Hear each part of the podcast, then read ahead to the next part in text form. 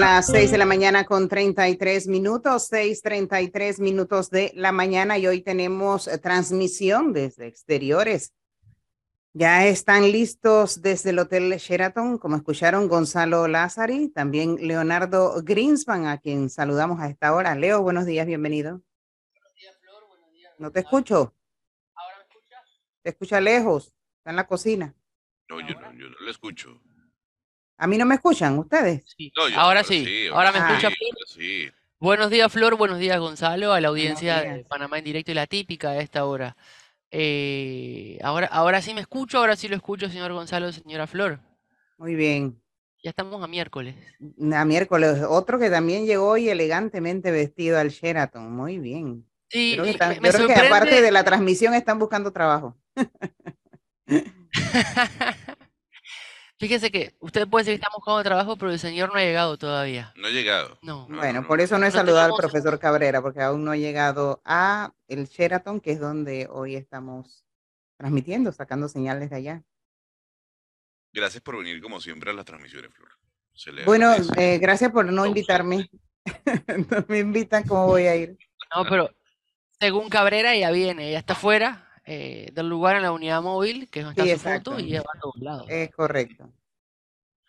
Esa es, esa, es, esa es la imagen que hay a esta hora de la mañana. Pero sí, estamos aquí en el Hotel Sheraton, donde más adelante estaremos conversando de, de este evento denominado Pro Chile, eh, un evento organizado por eh, esta institución de Chile que se encarga de promover eh, la exportación y, y- el comercio internacional desde Chile.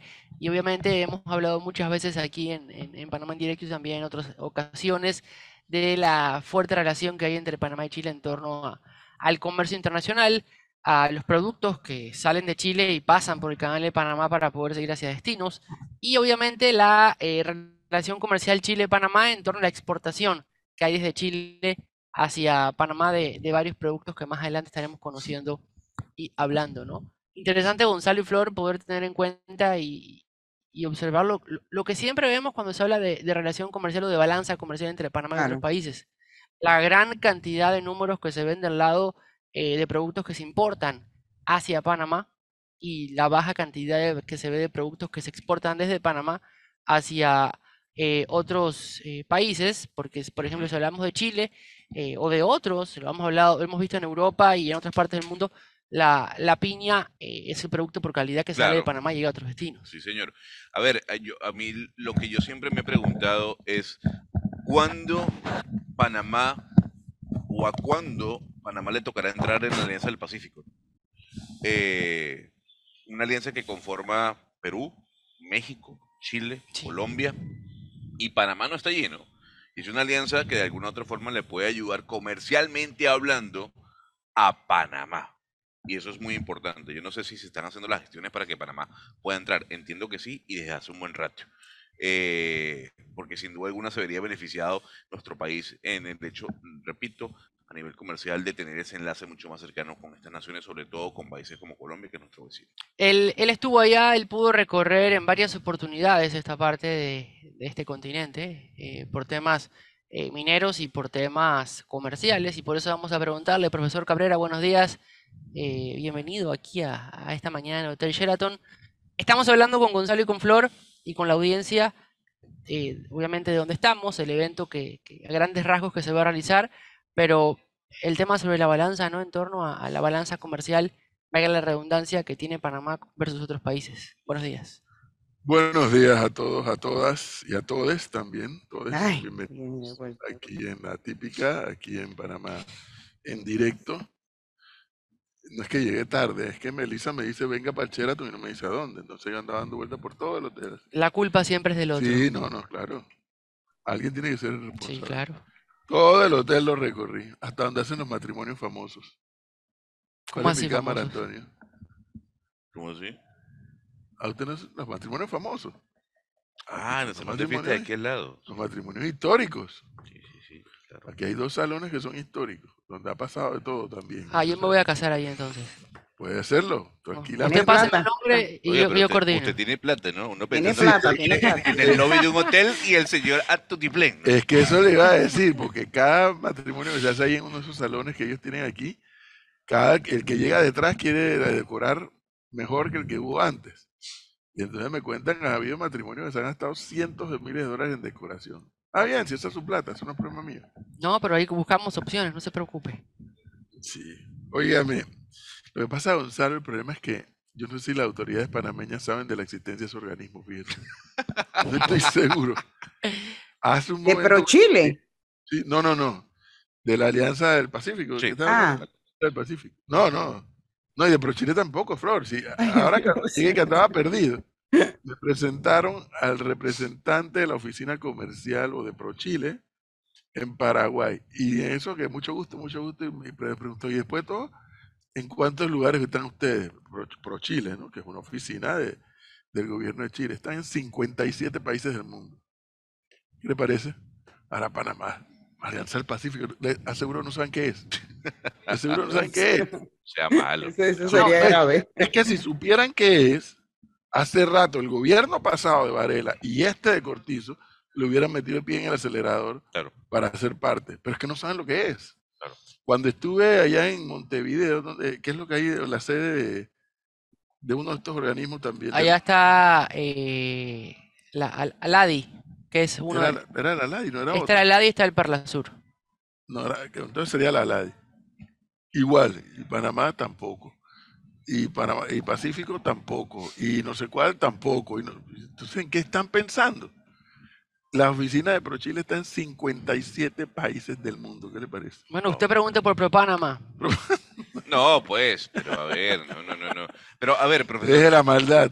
No, ¿por qué? Sí, perdón, Gonzalo, no, pero si cada vez que se habla de ProPanamá, pobres, pobres, pobre la señora Carmen, que es la, la, la- la- la cabeza, la cara de ProPanamá de este gobierno, pero es la única que viaja a todo el mundo que vemos en fotos a representar a ProPanamá y hacer las relaciones comerciales de, de- de esa instancia. Pero expliquémosle, profesor, qué es pro Chile.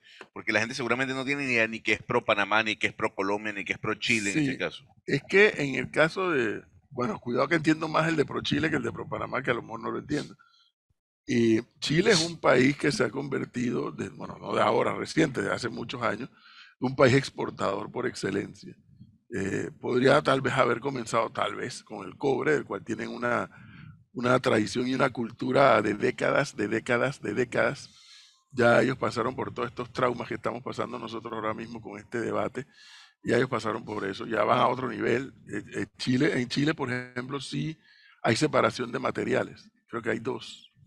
Porque no, a, a eso, la separación de materiales, muchos países le huyen, porque ahí sí es donde está lo duro y lo fuerte. Eh, y uno de los países que más separa es China. Chile creo que tiene dos. Dicho sea paso, una de esas empresas, una de esas plantas eh, separadoras de, de materiales, una es del Estado que Boris la quería cerrar. Eh, así que tienen décadas de décadas de tradición de exportación de cobre. Pero luego de eso, viene que el tema, se enteran que sus vinos son buenos, según lo que dicen los, los que toman vinos. Dice que hay vinos chilenos muy buenos. Yo no puedo decir al- opinar al respecto porque ya yo no tomo vino hace mucho tiempo. No, sí son buenos los vinos chilenos. y Claro. entonces, Usted no, pu- usted no puede decir eso. Alguna vez en su vida lo tuvo que haber probado. pero, pero no le paré bola porque no es mi tema. El Ah, no es no, mi sí, tema. lo suyo es el tequila, según dice. Entonces, exportan vino, exportan manzana, exportan uvas, exportan salmón. Eh, eh, ahora tienen otra cantidad de, de- de productos que, han expor- que están exportando. Entonces, Pro Chile no es otra cosa que una oficina. No, ha- habría que preguntar ahora a los con los que vamos a hablar a quién responde, si a Cancillería o si hay un Ministerio de Comercio o a quién responde Pro Chile, que debo entender que tiene un presupuesto propio también. Y no, es otra cosa que eh, abrir, las, abrir las puertas, establecer los canales de comunicación para las inversiones y pa- para las inversiones en Chile, por un lado, pero por otro lado, para los productos chilenos. Aquí mucho del salmón que comemos aquí en Panamá viene de Chile. Y algunos, cuando digo procesado, es procesado pues, de que si te compras la pieza entera del salmón, que es un espectáculo hacerla así, o si las compras por lascas, o si las compras eh, por retazos o por, por lo que fuere, eh, manzanas, repito, uvas, vino, hay una cantidad de cosas. Ah, y ¿qué te sucede? Ah, esto, ay, que tengo, eh, lo que pasa es que yo lo tengo ahí en mi casa, pero no lo, no lo he comido. Algo que parece maní, pero que no es maní. ¿Qué es eso? algo que parece maní, pero que no es maní. Bueno, aquí estoy viendo, por Algo ejemplo, que parece maní, ¿qué? la, la Sí, página Pistacho. No, no, no me ¿Ah? acuerdo. Me lo mandaron en una caja de, de Pro Chile, pero no me acuerdo cómo se llama eso. Aquí estoy viendo la página de Pro Panamá. Ahí, ahí es donde hablamos de la deficiencia comunicacional de este gobierno. ¿no? Yo sabía que el próximo, o mejor dicho, en este momento, en este momento, en Medellín se está llevando el Panama Day, Colombia. No, me acabo de enterar por Yo usted. sí sabía, Panama Day, Colombia, Medellín. yo sí sabía, pero, pero lo que yo no sé, Gonzalo, si esa es una iniciativa exclusiva del gobierno o si tuvo que ver la empresa privada. Y le digo por qué lo sabía, porque hubo, hubo otro antes de este que se está dando hoy. Y yo dije, En Barranquilla. ¿y por qué no vamos allá a transmitir eso? Pero como no hay iniciativa de nadie, ni del sector Y no hay privado, promoción tampoco como tal.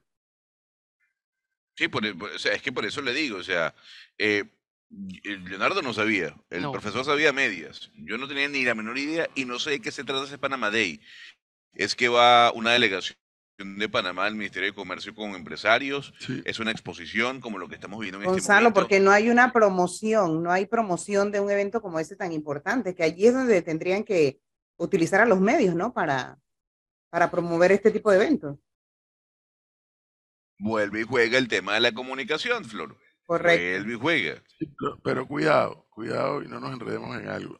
Yo dije que sería interesante transmitir eso como un elemento de, de contenido, pero ahí lo que juega es lo- los medios de comunicación allá donde están, no acá, porque ellos van a promover Claro, a Panamá allá. allá. Pero Claro. yo dije, bueno, hay un, hay un contenido que puede estar interesante. Pero a lo que me refiero es promocionarlo, o sea, hablar del tema aquí para que la gente sepa, ¿no? De qué se trata, de qué se está haciendo. Eso no. eso Entender no exactamente qué es lo que se está haciendo y qué es lo que se busca con este Panama Day. Aumentar las inversiones en Panamá, uno pensaría eso, ¿no? Aumentar las inversiones en Panamá, que empresarios colombianos vengan a Panamá a invertir, más allá de Panamá exportar algún tipo de, de producto como puede ser la piña. Eh, pero uno pediría al menos, oye, dame conocimiento de lo que está haciendo el país afuera a nivel comercial, ¿no? Ah, claro, por supuesto, si es que lo están haciendo. Pero ahí también falla la- el sector privado, que es parte de esta historia. Habría que preguntar cuál es el sector privado que va a ese, a, ese Está evento. la gente de la Cámara de Comercio. Yo vi una foto en una de estas ciudades de Colombia. Lo vi. Está la gente de la Cámara de Comercio. Y Está involucrada en ese, en ese proyecto. Y son varios, varias ciudades que van a ir. Varias, eh, varias ciudades de Colombia. Creo que ya estuvieron en Chile, me parece, incluso. Me parece. Estuvieron en Barranquilla, en Colombia, y, y hoy, en estos momentos, están en Medellín. Me acabo de enterar, pero qué bien. Lo, lo que usted sí, enterar porque usted insiste en no leer periódicos. no, sí, yo leo periódicos. No, yo, trabajé en usted- periódicos y leo Usted periódicos. no compra el periódico impreso. Ah, no, yo leo el Ah, digital. bueno, pues ahí está. Bueno, pero ¿qué diferencia hay si ahora a usted le piden suscripción? Que en el digital hay que estar. Bueno, por eso yo estoy suscrito. Bueno. yo soy Puchicuma. Entonces yo sí Yo estoy recibo- suscrito, pero a nivel digital, no a nivel, no a nivel impreso. un momento. Es que usted, cuando usted se suscribe, en el caso de la prensa, usted recibe el impreso y eso le da el acceso digital. Porque a mí no me gusta el digital porque tienes que andar rebuscando la información. Bueno, pero que en el impreso lo tienes ahí. Hay dos opciones ahora. en- en- por ejemplo, en la prensa, usted puede ser suscriptor digital sin recibir el impreso. ¿Y cuánto le cuesta? Y bueno, hay periodos en que cuesta 5 dólares Yo mensuales. ¿Por qué me mira así? Son, son los periodos Yo que se abren de ofertas. decir, pero no, yo por solidaridad yo compro la suscripción del impreso que cuesta un poquito más, pero me solidarizo. Bueno, está bien, Pero pero ¿y usted, cómo- usted y- y- consume el impreso. Pero ¿cómo le llega el periódico si usted vive en un edificio? Se- Tiran y los Sí, conservan. pero ¿cómo se Se lo van a tirar al, al piso 9? Como lo han hecho siempre. se- ah, pero es que es Lo el tiran y el conserje se lo pone en la El puerta. consejo lo recoge y se lo pone a todos los demás. Bueno, pero allá, allá O se usted, lo tienen abajo para que tú lo recojas. a usted que le gusta seguir leyendo el periódico impreso. Yo a veces prefiero leer el periódico digital. No, allá usted que quiere pagar dos reales. No, no, no, no, no, no. Es cuestión de preferencias Pero ahí generacionales. está la diferencia. Yo sí me enteré de los pro Panamá, esto de Panamá Day, porque lo leí. Ah, bueno, yo no el encontré esa nota seguramente. Discusiones. Mire, no peleen mucho hoy porque es capaz que haya que narrar la tra- el, el boxeo. Tan cerquita boxeo? uno, uno de los otros. No, no, no, no, no, no, no. Óigame, Esto no es la asamblea. No, no. entonces, Ah, cuidado pues. entonces dijo el otro, yo quiero que ustedes pongan algo que dura dos minutos. No sé si ustedes le prestaron, bueno, igual, ¿no? Porque el señor no, cree, no quiere leer el, el papel impreso. Qué bárbaro. Y entonces yo ayer me puse a ver las, las, ¿cómo se llama? Las redes sociales en Instagram, porque don Ricardo Lombana, tanto ayer como los días anteriores, ha puesto su cuenta de Instagram a transmitir. Entonces transmitieron desde Donoso todas las intervenciones en la cuenta de Ricardo Lombana. Y ayer transmitieron desde las 5 de mayo. Así que yo dije, aquí me quedo viendo las incidencias de la, concentración o protesta ayer por el, tema del contrato, donde había una cantidad importante de gente. No, no me piden que diga que había mucha gente, porque yo creo que yo conozco de manifestaciones, había, había una buena cantidad de gente. Tampoco había mucha gente, pero había una buena cantidad de personas. Pero sí hubo algo que me llamó la atención. Cuando le dan la cortesía de sala, Melissa, consígame, Flor, no sé quién, la intervención de Saúl Méndez en la asamblea. Ahí está, la acaba de mandar al grupo. Eh, cuando se da la cortesía de sala, yo me acomodé aún más en la silla y bueno, van a hablar Lombana, van a hablar Martín Torrijos, van a hablar Blandón, eh, va a hablar Maribel Gordón, sobre todo los que más, los candidatos a presidente que más han sido vehementes en su rechazo al contrato. Ninguno estaba, no es que solamente no hablaron, ni Lombana, ni... No, Maribel Gordón sí habló. Maribel Gordón sí habló, pero es que todos los que hablaron eran del grupo de la izquierda. Porque esto hay que hablarlo. Esto hay que hablarlo, para que se den cuenta de cómo está, qué está pasando de un debate que comienza con un documento que legítimamente hay quienes lo rechazan, así como legítimamente hay quienes lo avalan o lo aprueban. Lo de ayer fue la expresión clara de cómo ha migrado el tema ahora. Y ha migrado, no voy a echar aquí una película de miedo porque no hay película de miedo, pero ha migrado como ha migrado en Chile en su momento, en Colombia en su momento, en Brasil en su momento, en Bolivia en su momento, obviamente en Venezuela. Cuando los sectores de izquierda organizados, legítimamente advierto, saben cómo poner el pie en el estribo con X tema, cualquiera que este sea, y entonces lo van derivando hacia ese y otros temas más. Yo busqué a Torrijos en la manifestación y no lo vi. Busqué a Lombana en la manifestación y no lo vi. Pero creo que Lombana no fue por el tema de la salud. Ah, yo no sé, no lo sé. Pero, sí estaba transmitiendo. Sí, pero no era Lombana, pero, no era Lombana como Pero estaba o no pues. estaba transmitiendo. Sí, por ah, supuesto. entonces ya, fin de la discusión. Estaba transmitiendo. Yo vi toda la transmisión. Claro, pero el señor no estaba él con un celular mostrando ¿Y usted cómo lo sabe? Ah, yo no lo sé, yo sí sé que era su cuenta. Pero lo que sí sé es que no, no habló en la asamblea, no habló Blandón, no habló Torrijos, habló Maribel Gordón, habló todos los grupos de la izquierda organizados en, sindicatos eh, y con un discurso muy, pero muy claro, clarísimo el discurso de los sectores de izquierda, que no tienen ninguna posibilidad y ninguna opción electoral, ninguna. Pero estas historias comienzan así, de a poco. Y esto va más allá de si el contrato es aprobado o si es rechazado. Ojo con esto.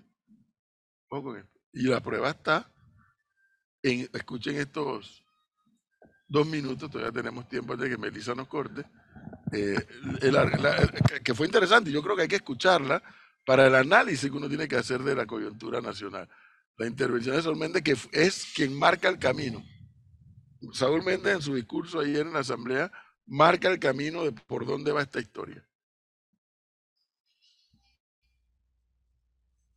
Buenas tardes, señores y señoras diputados, señor presidente, miembro de la Junta Directiva, público en general, medios de comunicaciones que espero estén transmitiendo esto que es necesario.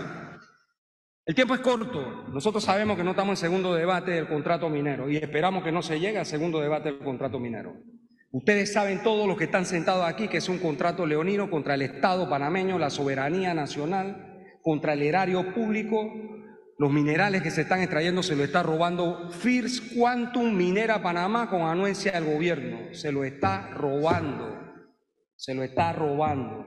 Aquí no hay ministerio público y he emplazado varias veces al señor Caraballo a abrir de hecho y además hay noticias criminis, que significa para los abogados que se está denunciando que hay asociación ilícita para delinquir y se están robando recursos del Estado. Y Caraballo está obligado a abrir investigaciones contra los delincuentes que están robándole los minerales al país. Este contrato es leonino, por muchas razones. De forma, fue declarado inconstitucional, como ustedes saben. No se sometió a licitación, se negoció de nuevo de forma directa con la empresa. Eso por eso mismo se declaró inconstitucional. Pero también es un contrato leonino porque no se paga impuesto. Porque la empresa de enero de este año hasta donde se discuta este problema no va a pagar impuestos en este país de los servicios. Este es un contrato leonino porque cede territorio, espacio aéreo y parte de las aguas marítimas del país. Este es un contrato que viola el Código de Trabajo, porque a renglón seguido que dice que se aplica la norma, si hay dudas o a falta de interpretación, dice que aplica lo que dice la minera.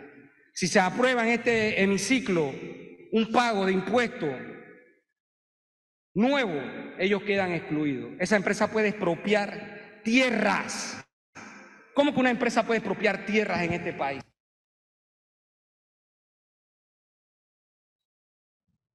¿Qué pasó? Ahí está, ahí está, ahí está. Abran el micrófono, por favor. Expro- Se le fue el audio a ellos mismos. No, no. Allá le tierras dentro de la concesión y fuera de ella. Este contrato tiene que ser rechazado. Y este pueblo va- ya decidió rechazarlo. Si ustedes no lo rechazan, nosotros lo vamos a hacer en las calles. Y no duden de que eso va a pasar. Recuerden julio del año pasado. Esa es la vara que va a medir de aquí para adelante esta democracia. El pueblo vota y manda. No lo someten como estaban acostumbrados con anterioridad. Gracias. Gracias, presidente. Gracias a usted. Continúa en Ah, la palabra sobre todo Luis la última parte es donde, por lo menos en, mi análisis, es donde a mí me queda claro lo que viene ahora. Y por eso, lo menos me puedo decir que me movía a risa cuando yo escuchaba en el en la debate en la Comisión de Comercio, en la Asamblea, incluso abogados planteando referéndum para el tema es evidente que hay gente que no proyecta en el tiempo las consecuencias de lo que... O sea, si el contrato es rechazado, listo, es rechazado, entonces el Ejecutivo tiene que ver qué hace y cómo explica al país y a la empresa cuál es el paso que sigue. Si, es rechazado, punto. Ya, rechazado, pues ya vamos a ver qué va a pasar. Si el contrato es aprobado, según Saúl Méndez y según los otros oradores que vinieron detrás, antes de que él y después que él, pues viene ahora la convulsión. Y en la convulsión es donde opera ese, esa expresión trillada, ¿no? En río revuelto, ganancia de pescadores, que es una técnica conocida por los sectores ideológicamente y claramente identificados.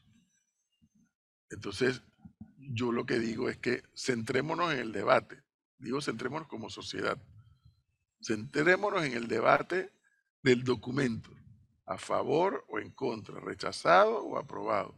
Punto. Un día esta, un día esta discusión va a terminar. Y va a terminar con una decisión en una dirección u otra. Pero es evidente que estos otros grupos ahora van más allá porque sienten que han ganado terreno. Esa es la historia. Sienten que han ganado terreno. Y al ganar terreno ahora un poquito más, y un poquito más, y un poquito más, y un poquito más. Técnica aplicada aquí en el vecindario latinoamericano. Ojo con eso. Ojo con eso. 6.56. Pero hay algo que a mí me llama la atención. A mí, a mí me llama la atención porque a lo interno tengo muchas dudas y tengo un debate sobre el tema del contrato minero. Sobre todo por el tema económico. Ya usted sabe mi planteamiento, Leonardo. Yo soy pro ambiente y busco que se genere el menor, el menor impacto posible. Ahora, la duda es qué va a pasar con Saúl Méndez si este contrato se rechaza y el gobierno no sabe qué hacer con esas plazas de trabajo. ¿Qué va a pedir Saúl Méndez? que el gobierno absorba la cantidad de empleados que tiene Minera? Es que, Gonzalo, ¿Cómo lo aquí, va a hay- hacer? aquí, Esa es mi duda. aquí hay una, una lucha eh, más que nada de, de sindicatos. Antes, esta historia viene, pero la historia de los sindicatos Sí. viene antes. Porque Saúl Méndez y el Suntrax vienen luchando con un sindicato que hay dentro de Minera. Panamá para poder ser eh, Mayoría. dentro de la ellos fueron. Es un sindicato que no representa Suntrax. Hay que recordar que ya esa etapa, desde el punto de vista del proyecto, ya terminó. O sea, ya la etapa de construcción no existe.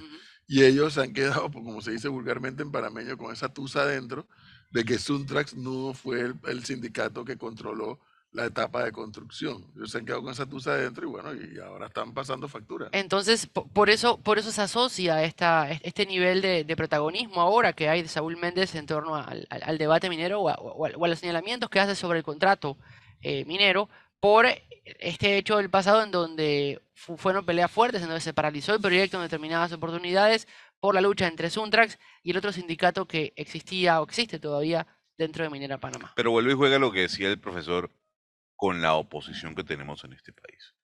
El señor Saúl Méndez hablaba de julio del año pasado y en julio del año pasado la oposición no existió. El líder era el señor Saúl Méndez. Otra vez, en medio del debate, Lombard ha sido tajante con respecto al contrato. Eh, incluso eh, se ha aliado con gente que está en contra del contrato, activistas. Por otro lado, tenemos que te- entender que el señor viene eh, de, un- de una hospitalización casi de una semana. La pregunta es, ¿tenía la posibilidad de ir a la marcha? Yo, yo creo que por el tema, por su salud, él no podía ir a la marcha. Pero lo que usted mencionaba, profesor, ¿dónde está Blandón? ¿Dónde está Martín Torrijos? Porque ambos dijeron en este programa, y lo, y lo siguen repitiendo, estamos en contra del contrato minero. Bueno, deberían ser los primeros de estar en esa marcha, ¿no? Debieron ser los primeros de estar ayer en Eso esa yo manifestación. Y yo sí creo, hoy en día, que eso es una pregunta que yo le hacía a usted, que estar en contra del contrato minero le da votos a usted. Yo sí creo que eso da voticos. Bueno, esa pregunta y análisis lo haremos después del minuto informativo que viene a continuación. Oh, está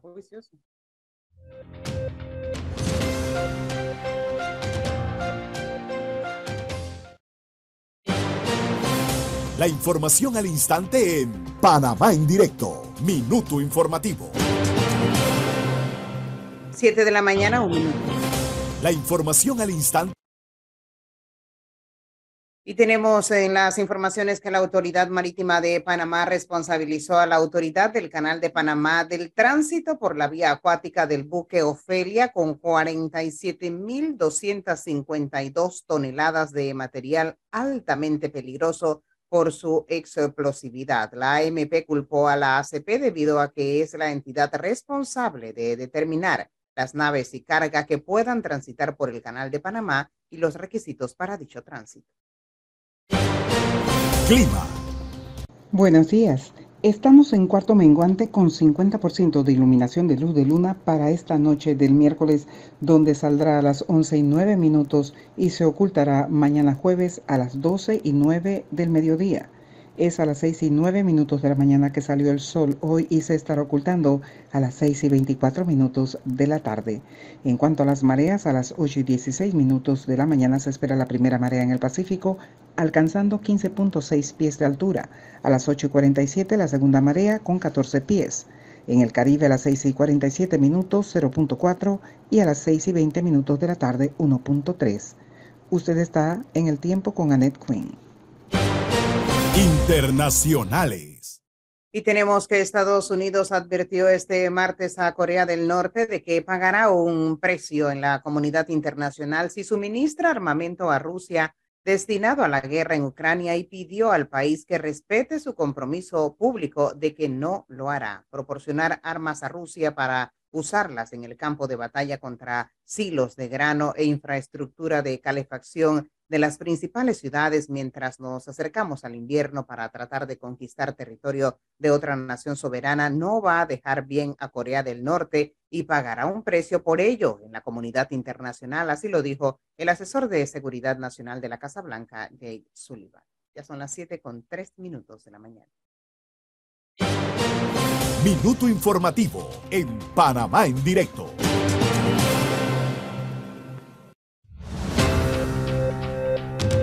Siete de la mañana con tres minutos y las intervenciones tanto de Saúl Méndez como de la mayoría de quienes intervinieron ayer en la Asamblea Nacional, profesor, sobre el tema del contrato minero, están en nuestras redes sociales, en Instagram, en Twitter principalmente.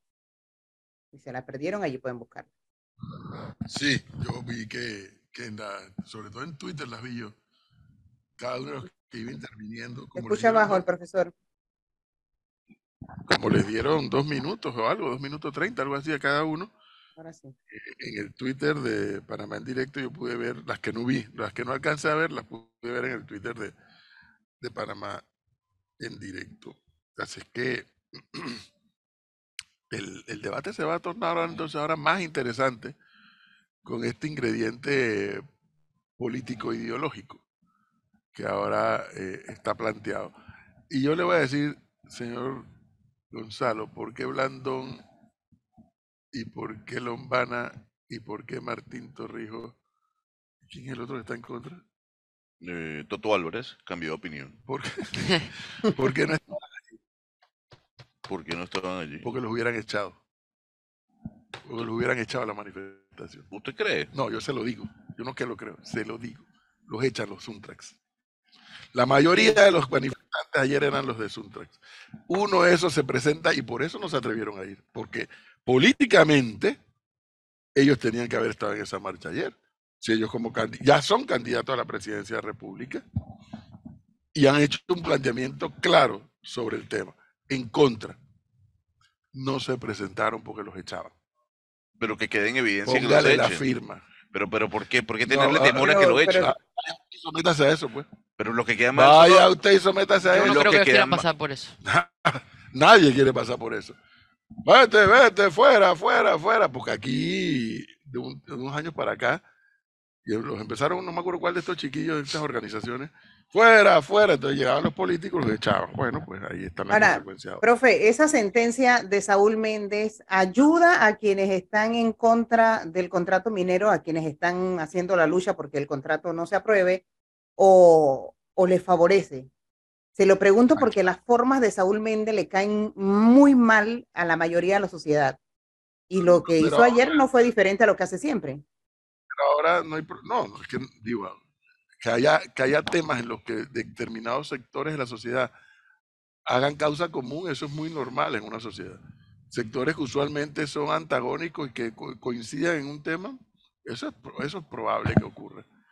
El asunto es que aquí quedó claro quién tomó la vocería del movimiento, quedó claro quién es, quiénes son los que van a marcar el camino del movimiento. Y bueno, por eso yo puse, esto hay que escucharlo para hacer el análisis de por dónde va esta historia. Por Igual las, las últimas palabras de Saúl Méndez son las que me quedan resonando en Ah, la pero por cabeza. ¿no? supuesto, Eh, si este contrato se aprueba, el pueblo va a ir a la calle. a la Van a acabar el país. Que decide el pueblo. Vamos a incendiar esta vaina. El pueblo manda, fue lo que dijo Saúl Méndez. Pero el pueblo, ¿quiénes son el pueblo? Ellos. Bueno, ellos. es que ese tipo de bravuconadas forman parte de la historia, porque además ellos tienen la, el músculo eh, militante y lo prueban todas las mañanas cada vez que hay un tema de cerrar determinados puntos de donde hay construcción. Sí. Eso está claro. Eh, lo, que, lo que queda por ver es también cuál es el, el músculo, por un lado, del grupo gobernante y por otro lado, cuál es el, el músculo de la otra parte de la sociedad que en estos momentos coincide con la izquierda panameña en este tema. ¿Cuál, cuál es el papel que van a jugar? Por eso le digo, ni Torrijos, ni Lombana, ni Blandón, ninguno fue porque sabían que los iban a echar de la manifestación. Claro, pero también ahí hay, ahí hay algo que yo creo es que la gente, yo creo que la gente no está viendo esto como una lucha de izquierda versus derecha. Ah, bueno, pero el papel, por lo menos el mío aquí, es advertir lo que estoy viendo. Por supuesto, Para pero- eso me pagan aquí. Por yo. supuesto, pero, pero, pero le voy a decir algo. Eh, yo no creo que todas las organizaciones ambientalistas de este país estén centradas Ay, en el no, tema. Gonzalo, No, pero es que es verdad. No. ¿En el tema qué, Gonzalo? ¿En el, tema? en el- en el tema de cercanía con Maribel Gordón en cuanto a política. Mire, ve, me sorprende que usted Yo le voy a decir esa algo. candidez. Yo vi mucha gente Ay, ayer de la sociedad civil, llamada sociedad civil, marchando y no precisamente con el Suntrax. Hay que decir que habían diferentes grupos de personas de la sociedad civil Pero- marchando en Con ese anuncio de, de Saúl, como dice el profe, ya el Suntrack toma la batuta. Entonces ellos van a tener que seguir allí. Por amor a Dios. Bueno, Sí. pero, Por pero- eso me, me sorprende ahora él se pone el nombre de Cándido. no, no es cándido. Eh, no es cándido. Lo que quiero decir es que la gente que está en contra del, de- en, en contra del contrato no significa que está a favor de Saúl Méndez. No, pero ¿qué va a pasar ahora? Saúl Méndez toma la batuta y se va, se va a adentrar dentro de las Por manifestaciones. irresponsabilidad de los candidatos Bueno, presidenciales. No, pero y también. de la oposición, claro que sí. la- Por, a ver, los eh, el señor Martín Torrijos. Leonardo, el señor Lombana, más allá del tema de la salud, o el señor eh, Blandón, no podían entrar a la Asamblea Nacional Sí, a dar yo, su discurso. yo no voy para ese lado todavía. Yo lo que les digo es que Ahora- no se critica a la gente que está manifestándose en las calles eh, que se considera grupos ambientalistas, sino Claro. lo que va a pasar es que cuando Saúl dice yo voy para la calle y voy a llevar a mi gente, es el que va a llamar más la atención y va a tapar a toda esa gente Gonzalo, y-. Y le quiero preguntar a Gonzalo, eh, porque a mí Suntrax no me representa. ¿Quiénes son esos miembros de la sociedad civil? Porque a mí muchos de esos tampoco me representan. ¿Quiénes son no esos lo que iban ayer en... Pero yo le voy a decir algo, yo no le puedo dar nombres de gente que me envía videos y fotografías desde la marcha, eh, pero Mm. cercanos a mí estuvieron allí, y no precisamente con el Suntrax. Y no precisamente con el Suntrax. Incluso, incluso le doy un dato, eh, una opinión personal, más que opinión, un relato personal, aunque no me guste. Estando yo en el médico a las 6 de la tarde, la doctora me dice, ¿y usted cuál es su profesión? Periodista. ¿Y usted qué no hace en la, en la protesta? Yo no estoy, yo no estoy allá porque lo estoy atendiendo a usted, sino estaría allá en contra de este contrato. Una doctora, Flor. Ojo, es lo mismo. A mí nadie me paga por reclamar el tema ambiental de me- del medio ambiente, Flor. Eh, valga la redundancia, o del contrato en este caso. Lo No, que quiero no decir es que no que podemos, no podemos reducir, Flor, que únicamente ayer estaba la gente de Suntrax. Porque no es así. No, No, pero- yo pregunto quiénes son la sociedad civil, ¿no? Porque es que siempre y que la sociedad civil, la sociedad civil, ¿quiénes son los de la sociedad civil? Usted forma parte de la sociedad civil, Flor. Usted forma parte Pero de la Gonzalo, lo sociedad que civil. está diciendo es que ayer había, había, ayer había gente, Sí, había representantes de la sociedad civil, como decimos aquí. Pero lo que va a pasar ahora, ¿A dónde estaban en la asamblea hablando? No, el que habló fue eso, Saúl. Los amigos de Gonzalo que dice que estaban ahí todos los demás. ¿A dónde estaban como voceros? pero yo no creo que una ¿A señora, dónde estaban los de una ciudadana, una, ambientalistas unos- asamblea? una ciudadana del, del común denominador no creo que la vayan a dejar hablar. ¿Y por qué a estos otros sí? ¿A quién? ¿A los A líderes? todos los Bueno, líderes. Bueno, de los sindicatos. El que se inscribió habló. ¿El Gordón lidera qué sindicato? Bueno, no. No, ha eh, pasado Sa- eso. Saúl Méndez, sí. Ah, Saúl, bueno, sí. ¿y Ah, bueno. Y Maribel Gordón es precandidata ¿Y presidencial. por qué los otros precandidatos no fueron? Bueno, eso, Porque a ellos. se hubiera encargado. Yo le estoy dando la respuesta. Bueno. Yo no necesito preguntárselo a ellos, yo le digo lo que está pasando. Porque Suntrax se hubiera encargado de echarlos. Porque Suntrax se hubiera encargado de echarlos. Porque no estaban todos esos organismos, organizaciones civiles, eh, ambientalistas y demás hablando en la asamblea, que además creo que fueron los que iniciaron la lucha. ¿Por qué no estaba la arquitecta mentirosa dando su discurso en la asamblea? A ver, ¿por no qué? no lo Ah, no, pero ahora, ahora Pero se llama sé. Cándido, pues. Cándido. No, bueno, yo le estoy explicando cómo funciona esta sociedad. Y no me venga con la historia, no me venga con la historia de que el que está con el uno no está con el otro y el que está con el otro no está con el uno, porque la realidad que ha pasado en toda Sudamérica, cuando las izquierdas han ganado, es que estos grupos de medio ambiente, de LGTB, de, eh, ¿cómo se llama? Matrimonio igualitario, de legalización de la mar- terminan electoralmente haciendo causa común con las izquierdas. Yo no digo que eso sea malo, ni digo que sea bueno. Digo que es una realidad que ha ocurrido y de la cual no tendría por qué no ocurrir en Panamá. ¿Eso qué significa? ¿Que Maribel Gordon va a ganar las elecciones de 2024? No, por supuesto que no la va a ganar. Pero siguen avanzando. Y yo no le critico que avancen. ¿eh? Cuidado. Yo no critico que la izquierda en Panamá avance. No, para no critico ni un poquito más. Por mí que avance más. Para que haya más debate y para que haya más contrapeso y más balance. Pero lo que tú tienes que hacer es estar pendiente de lo que está ocurriendo. Eso es lo que corresponde. Si, como ciudadano, tu deber es tratar de entender la película completa y no nada más una parte. y estemos de acuerdo que hay diferentes tipos de izquierda, ¿no? Ah, sí, pero Eh, por supuesto. Sí, No, no toda la izquierda es Maribel Gordón en, en otros países, ¿no? No toda la izquierda son personas como Saúl Méndez, pero lo que va a pasar aquí, Gonzalo, es esto. El Suntrax dijo, yo voy para la calle y todas esas personas de sociedad civil que usted denomina que están manifestándose, que le mandaron fotos, van a quedar tapadas por Suntrax y ser Totalmente. Totalmente. Y vamos a tener que quedar peleando con Suntrax para que nos deje vivir, para que nos deje avanzar, para que nos deje llegar a nuestros trabajos, a nuestras citas médicas, al aeropuerto, porque eso es lo que va a pasar. Va a ser lo que pasó en, en julio del año pasado. Ahora, habría, habría que preguntarse, yo sí creo, Flor, yo no sé, habría que preguntarle directamente a los precandidatos, ¿por qué no fueron? ¿Por qué no fueron? Te dice Porque que lo ¿por qué he lo hecho. votaban? Porque los iban a votar, Gonzalo. Bueno, que lo digan entonces acá. O- o- o- Vamos a le- preguntarle. Vamos a preguntarle cuando los vuelva a agendar. en 5 a las 5. ¿Le Sí. preguntaron por qué no estuvo en la marcha? No, no fue tema. Ah, bueno, pero también hay que aprovechar el momento, ¿no? Yo sí lo pensé, pero digo, no, mejor no. Además estaba muy cómodo en una oficina, algo así. Yo digo, no, usted, no. Se veía el tornillo desde atrás. Todo, sí, sí, sí. Pero por, pero, por- pero por eso le digo, hay que preguntarle por qué no fueron. ¿Por qué el señor Blandón no fue, por ejemplo? Ya, le- si usted quiere, agótese llamándolos. Que además le van a decir, no, yo estaba en Pacora, no, yo estaba en Chiriquí, no, mentira. Porque saben que los iban a, a echar. No los iban. Marcha que hagan estos días por subsiguientes, si ellos van, los echan. Sobre todo la gente de Sundra.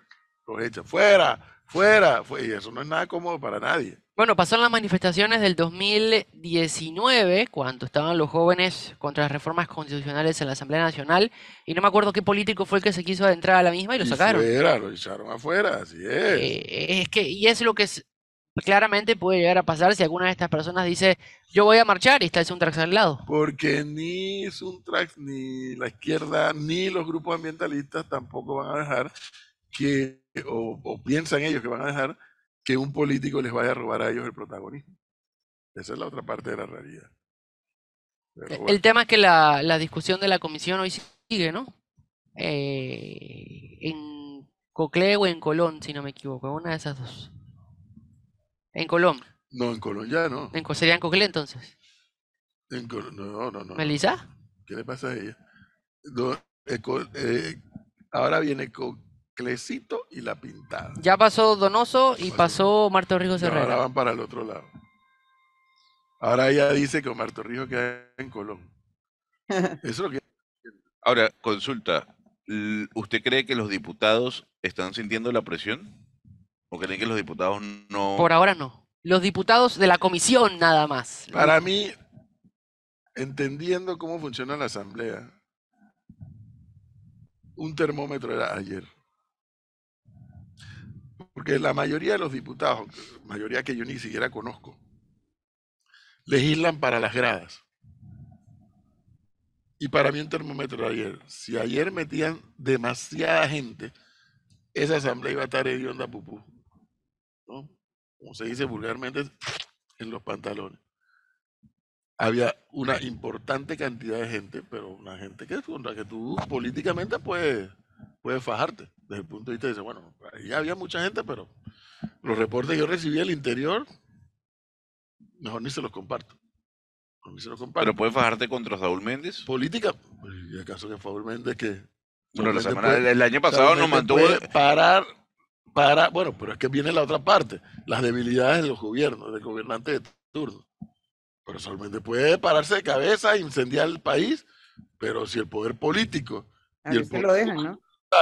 lo deja, pues por supuesto que lo va a Ahora, hacer. ha- hagamos un análisis estrictamente político de un supuesto segundo debate del contrato de Minera Panamá en la Asamblea Nacional. Digamos que pasa el primer debate, se aprueba y llega el segundo debate.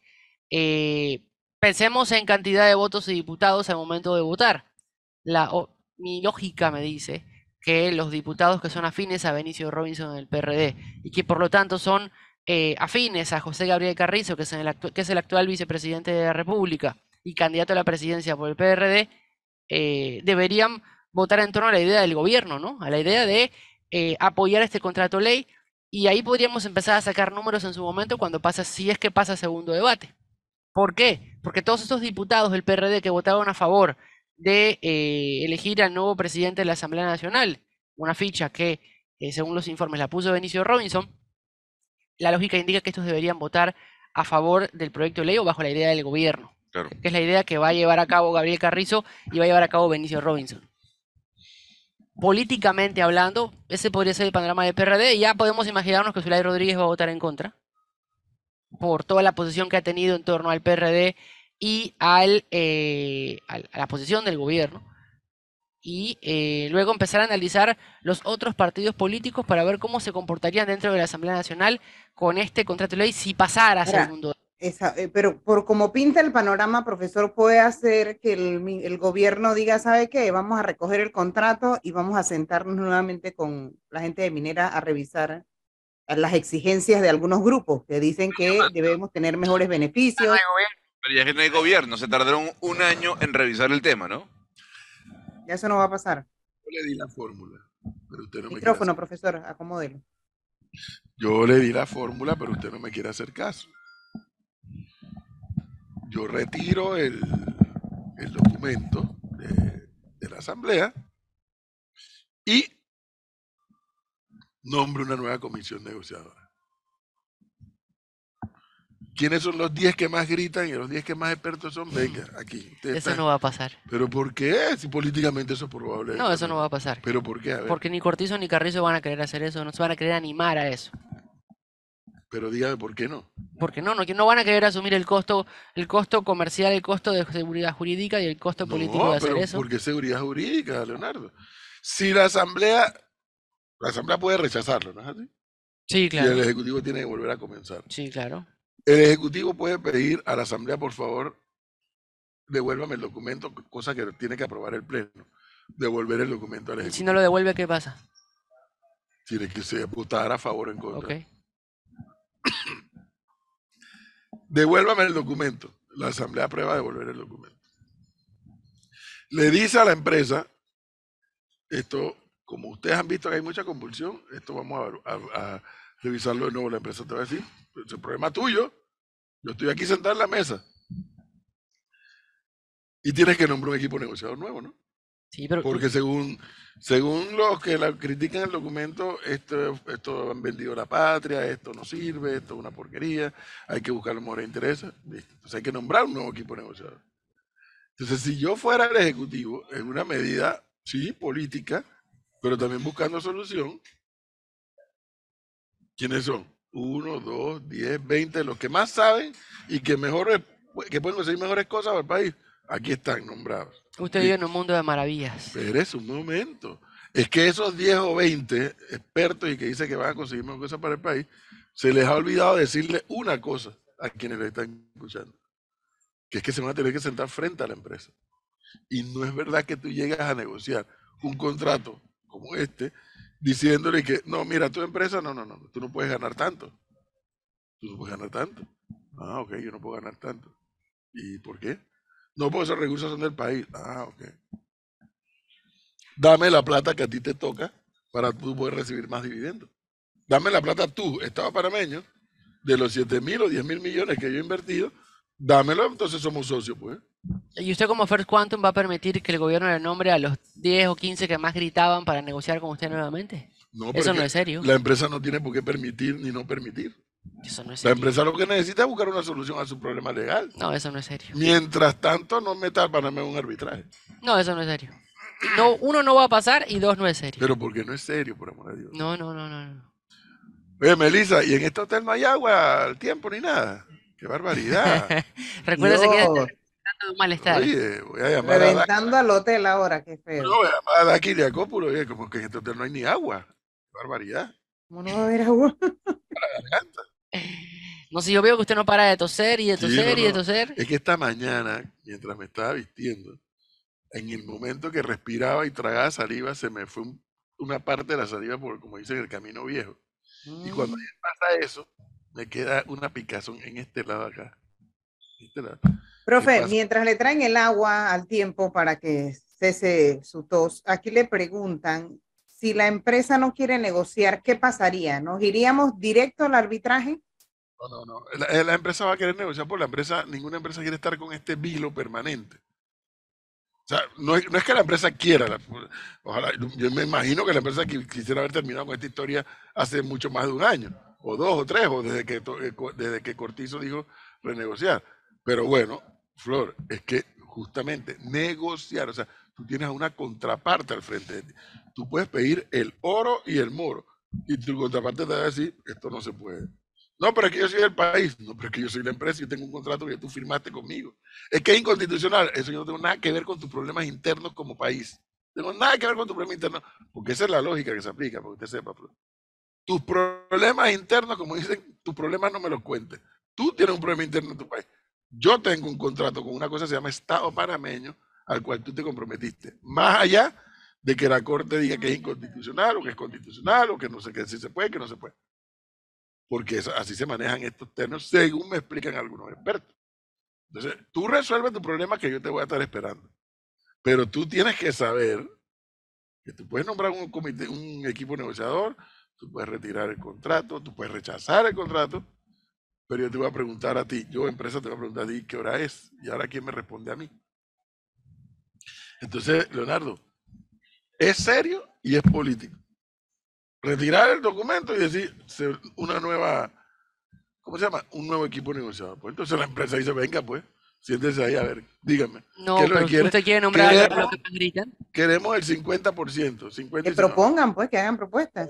50 y 50 no se puede por esto, Porque es que el problema, el problema no solamente es eh, cerrar la mina, el problema es la cantidad de gente que, que está allí, y, qué va a pasar con ellos. Entonces tienen que proponer. Y las consecuencias legales para Panamá. Además, eh, como siempre dicen oyentes, Saúl Méndez amenazando. Van a usar este tema como plataforma publicitaria de sus aspiraciones políticas, al igual que lo hicieron en julio del 2022, que usaron la coyuntura para meter el tema cambio del modelo económico, cosa que no venía al caso. Dice otro oyente, si el gobierno absorbe a los desempleados de la minera, aumenta la planilla y nos quejaremos igual. Nunca se soluciona. Dios mío, ¿usted se imagina esa cantidad de empleados?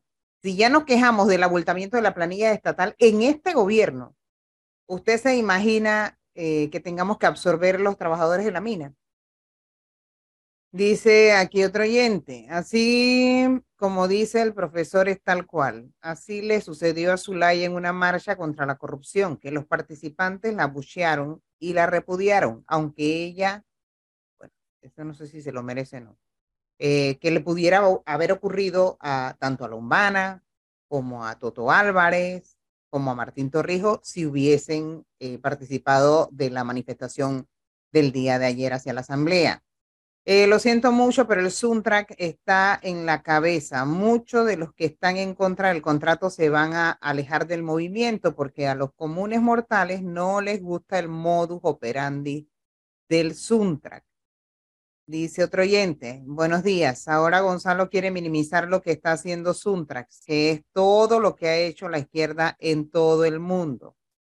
Buen día, no creo que aunque se hubiera parado Martín, Blandón, Lombana, igual Saúl hubiera anunciado su protesta, dice esta oyente.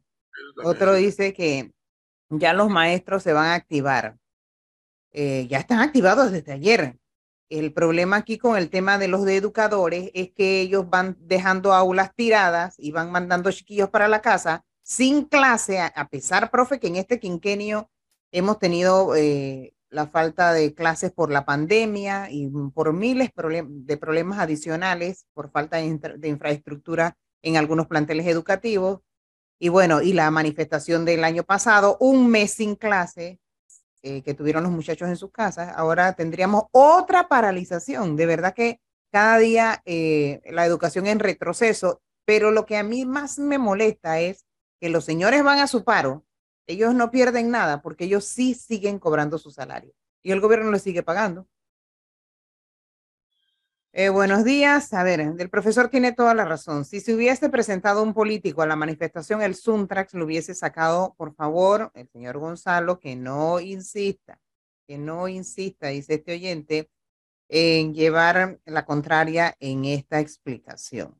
A esos les da igual Juana que Chana. Mientras ellos sepan que hay dinero y buena cantidad de por medio, lo demás, profesor, le da igual. Me imagino que se refieren a los diputados, correcto. Martinelli estaba ayer en la marcha y no lo votaron. ¿Estaba en la marcha Martinelli?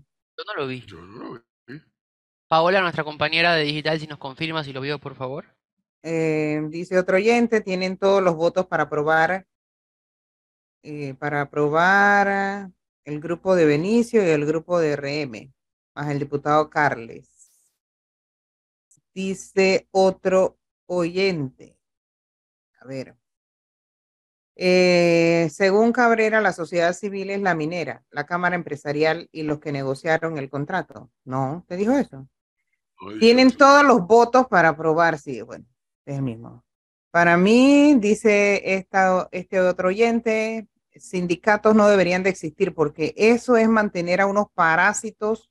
Cada trabajador deberían de pelear sus derechos en sus empresas y menos personas como ese señor Méndez nefasto para este país. Hay, la mayoría de las empresas tienen su sindicato, profesor, y creo que en la mayoría eh, la gente se maneja de forma adecuada. ¿Usted se acuerda que el señor Cabrera no, no nos dejaba hacer sindicato en la otra radio? No nos dejó ese sindicato que creo que lo debimos haber llevado al Ministerio de Trabajo, pero bueno, se nos pasó el tiempo.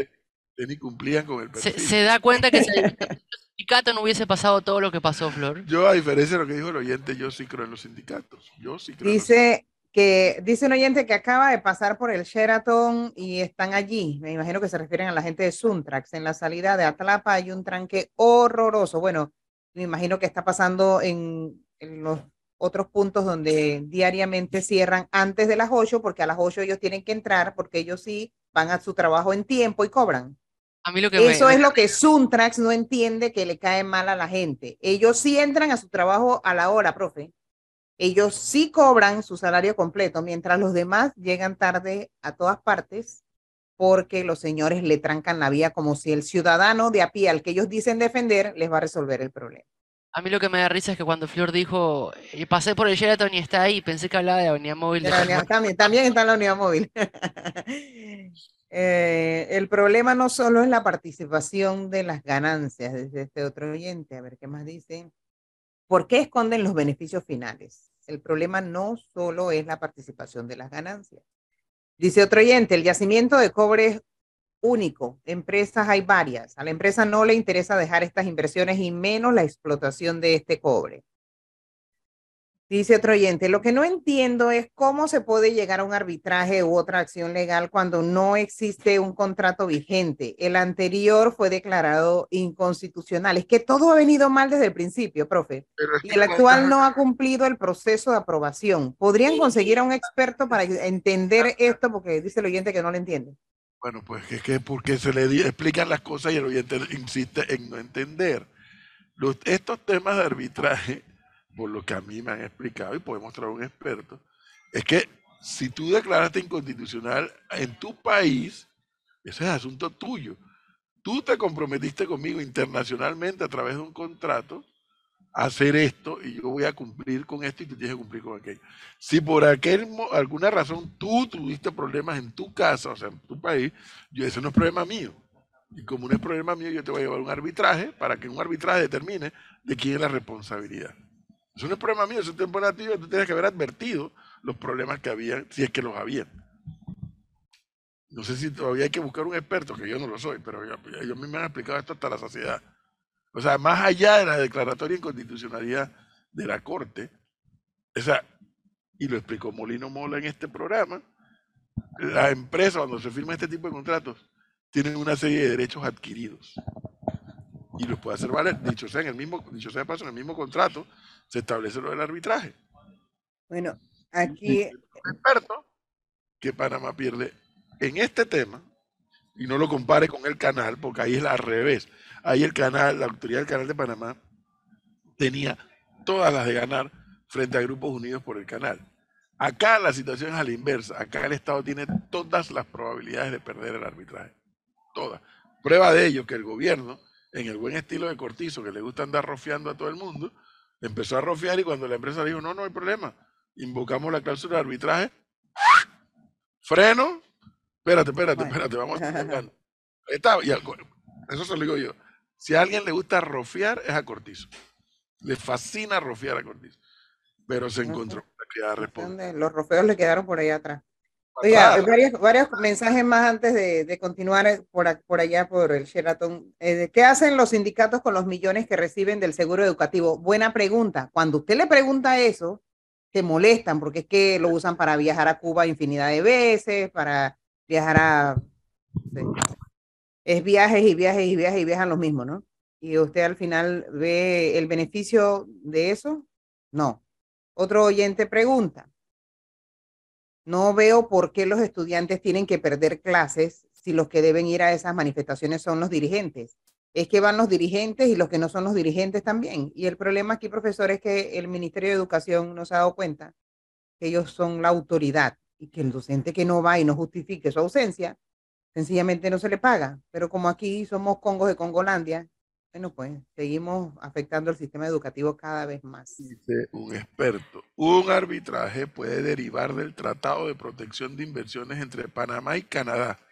¿Qué prevé el arbitraje? Si no, no, no es nada más de la inconstitucionalidad, pero bueno. 733. Hay que ir a un cambio, hay que ir un cambio